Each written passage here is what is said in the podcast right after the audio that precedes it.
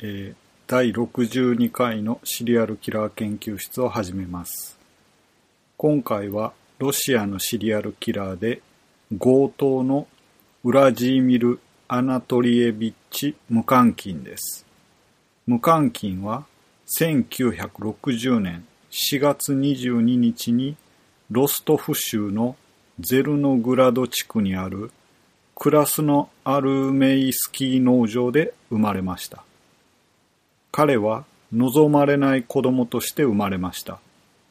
というのは、彼の父親は無関金の母親が彼を妊娠している時に別の女性を好きになり、無関金の母親を捨てたからでした。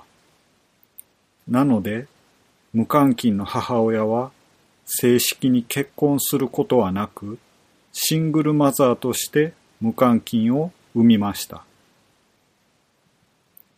4月22日というのは、ロシア革命を起こしたウラジーミル・イリーチ・レーニンが生まれた日で、同じ誕生日なので、レーニンに敬意を表してウラジーミルと名付けられたと話しています。ちなみに私の誕生日も4月22日で、同じ日に生まれた人を調べたことがあります。レーニン以外にも原子爆弾を開発したロバート・オッペンハイマー、他にはえハリウッド俳優のジャック・ニコルソン、え日本ではえ同性愛者は生産性がないと言って大炎上した政治家の杉田水脈さん、ファッションデザイナーの三宅一生さん、モデルの森ひかりさん。とかがいます。古いところだと哲学者のエマニエル・カントとかもいますし、ドイツの軍人であのやる気がある無能が一番組織に害を与えるから、やる気のある無能は今すぐ殺せといったゼークトの組織論というのが有名なハンス・フォン・ゼークトも4月22日生まれだそうです。もし誕生日占いというのが存在するのであれば、えー、こうやって見るとちょっと癖のある人が多い生まれた日になります。では、えー、無関金に戻ります、えー。子供時代は母親から虐待を受けて学校にはたった7年しか通っていなかったのですが、えー、その学校に通っていた間もクラスメイトにいじめられていました。虐待といじめのせいで彼はとても内向的になって他のシリアルキラーでも見られるように動物を虐待するようになりました。農場で飼育している牛や馬を傷つけていたそうです。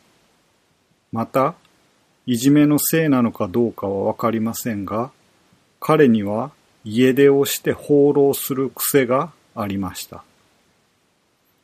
1987年の秋、27歳の時にバスで出会ったタチアナという女性と半年間交際して結婚しました。翌年の1988年7月31日には息子のドミトリーが生まれましたが、ドミトリーはクバン川という川で溺死しています。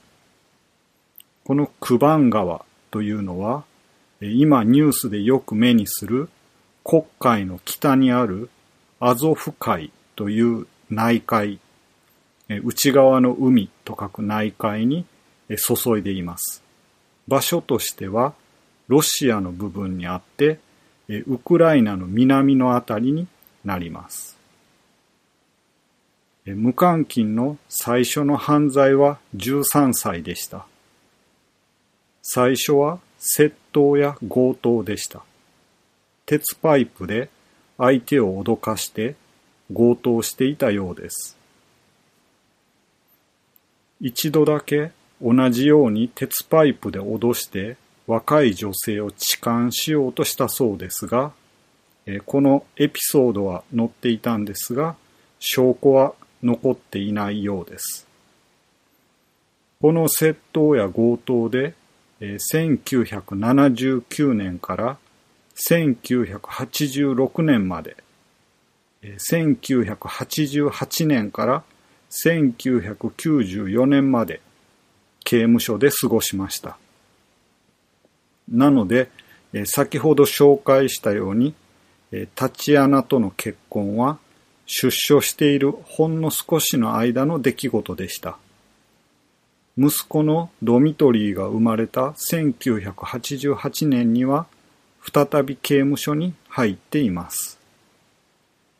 調べていて思うんですけども、シリアルキラーはなんだかんだ言って、結婚して子供もいる人が多いです。独身で引きこもりをこじらせてというような人はあまりいません。人を殺すくらい振り切れている人は、やっぱり何か魅力的な部分があるのかもしれません。サイコパスの回でも紹介しましたが、平和な時には単なる殺人鬼でも、戦争中には英雄になれるような素質なので、生まれた時代が違っていたら、えー、きっと違う人生を歩んでいたのだと思われます。えー、無関金の最初の殺人は最後の刑務所から出てきた翌年、1995年でした。35歳の時になります。ロストフ地区、ウクライナのすぐ東側で、テレビによく名前が出てきているところです。そのロストフ地区のツイムランスクで1件、シャフティで4件、カメノロム、カメノロムニで1件、サルスクで2件と、8件の殺人を2ヶ月半のうちに行いました。犠牲者は成人女性4人、少女3人、男性1人でした。これとは別に、ツィミュリャンスクで2件の殺人未遂、カメノムニーでも一件の殺人未遂を犯しています。いずれも女性が犠牲者でした。犠牲者は刺されていたり、首を絞めて考察されていたり、殺害方法は様々でした。死ぬ前に拷問されていた犠牲者もいました。死体は解体されていて、中には火で焼かれていた死体もありました。無関金は内臓に執着していたようで、解体するときに内臓を取り出して一緒に寝ていたと書かれていました。さらに内臓の上に自作のポエムを残していたこともあったそうです。このポエムの内容は調べたんですが、わかりませんでした。ある事件では被害者が13歳の少女で彼女をレイプしてから殺していました。レイプされていたのはこの一件だけで他の事件ではその傾向は見られなかったのでレイプすることは目的ではなかったと考えられています。被害者に女性が多いのは襲いやすかった、強盗しやすかったからではなく、女性に対して極度の憎悪を抱いていたためだと書かれていました。母親に虐待されていたのが原因ではないかと考えられています。この8件の殺人以外にも、この2ヶ月半の間に窃盗や強盗を14件起こしていました。最初、殺人と強盗は別々の事件として捜査されていましたが、すぐに同一犯だと特定されました。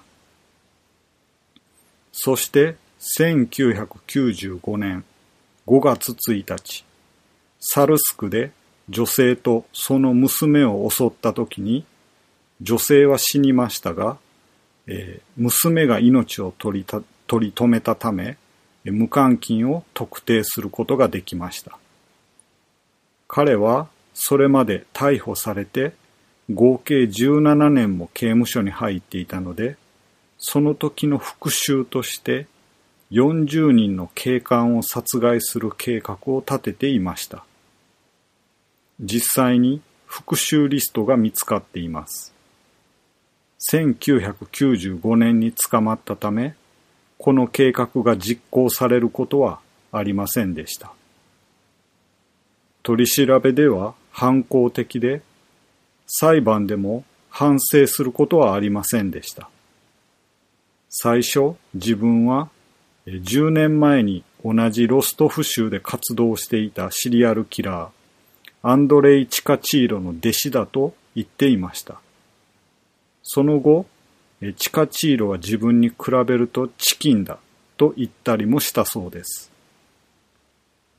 法廷で異常な行動をして自分が異常者であると思わせようとしましたが、精神鑑定の結果、無関金は正常であると判断されました。彼は自分が死刑になりそうだと理解して、すべての事件を否認しましたが、そんなことは認められるはずもなく、3人の未成年者を含む8人の殺人、その他14件の犯罪で有罪となりました。ロストフ地方裁判所から財産没収の上、銃殺刑による死刑が宣告されましたが、終身刑に変更され、現在もブラックドルフィン刑務所で服役しています。2006年には雑誌社に手紙を送っています。その一部が公開されていました。ウラジーミル・ムカンキンは終身刑の刑務所からあなたに手紙を書いています。私は47歳で禁錮12年目です。まだ健在です。へっへっへ。刑務所はかなり快適だ。壁を登らないのは勉強、勉強、勉強だからです。日照時間が足りないほど学習に対する情熱があります。まあ、栄養に関しては全部 OK という軽い気持ちで言いますが、ロストフ地方にはヨーロッパの基準で朝食、昼食、夕食に食べるものが食卓にない人たちがいます。さらに言えば、私はプーチン大統領よりも守られているのです。どこにも急ぐところがなく、のんびりと座っているわけではありません。私は法律を勉強しているので、2、3年後にはまた自由になれると思います。この手紙はマスコミに公開されるので、私はみんなに何の秘密も持っていません。警具。ウラジーミル・ A・ 無関金。2009年に刑務所で短いインタビューを受けて、その時に詩を書きました。ロシア語を翻訳しているので、ちょっと何を言っているのかわからないところもありますが、紹介します。最初に出てくるプーシキンとエセーニンというのはロシアの詩人です。それではポエムに行きます。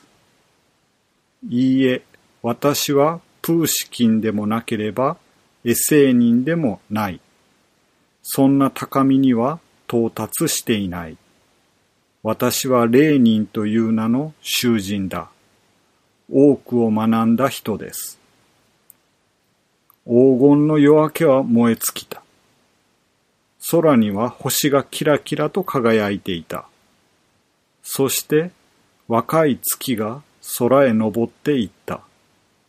そしてどこかでフクロウが鳴いていた。人は善人になれる。しかし、誰が彼を助けてくれるのだろうか。誰が教えるのだろうか。誰が彼に指示を出すのだろうか。誰が善の手本を示してくれるのか。あなただけがいつも平和を求めている。あなただけが辛抱強く待っている。あなただけが絶大な愛を持っている。あなたが生むのは自分だけ。あなたはいつも人に喜びを与えてくれる。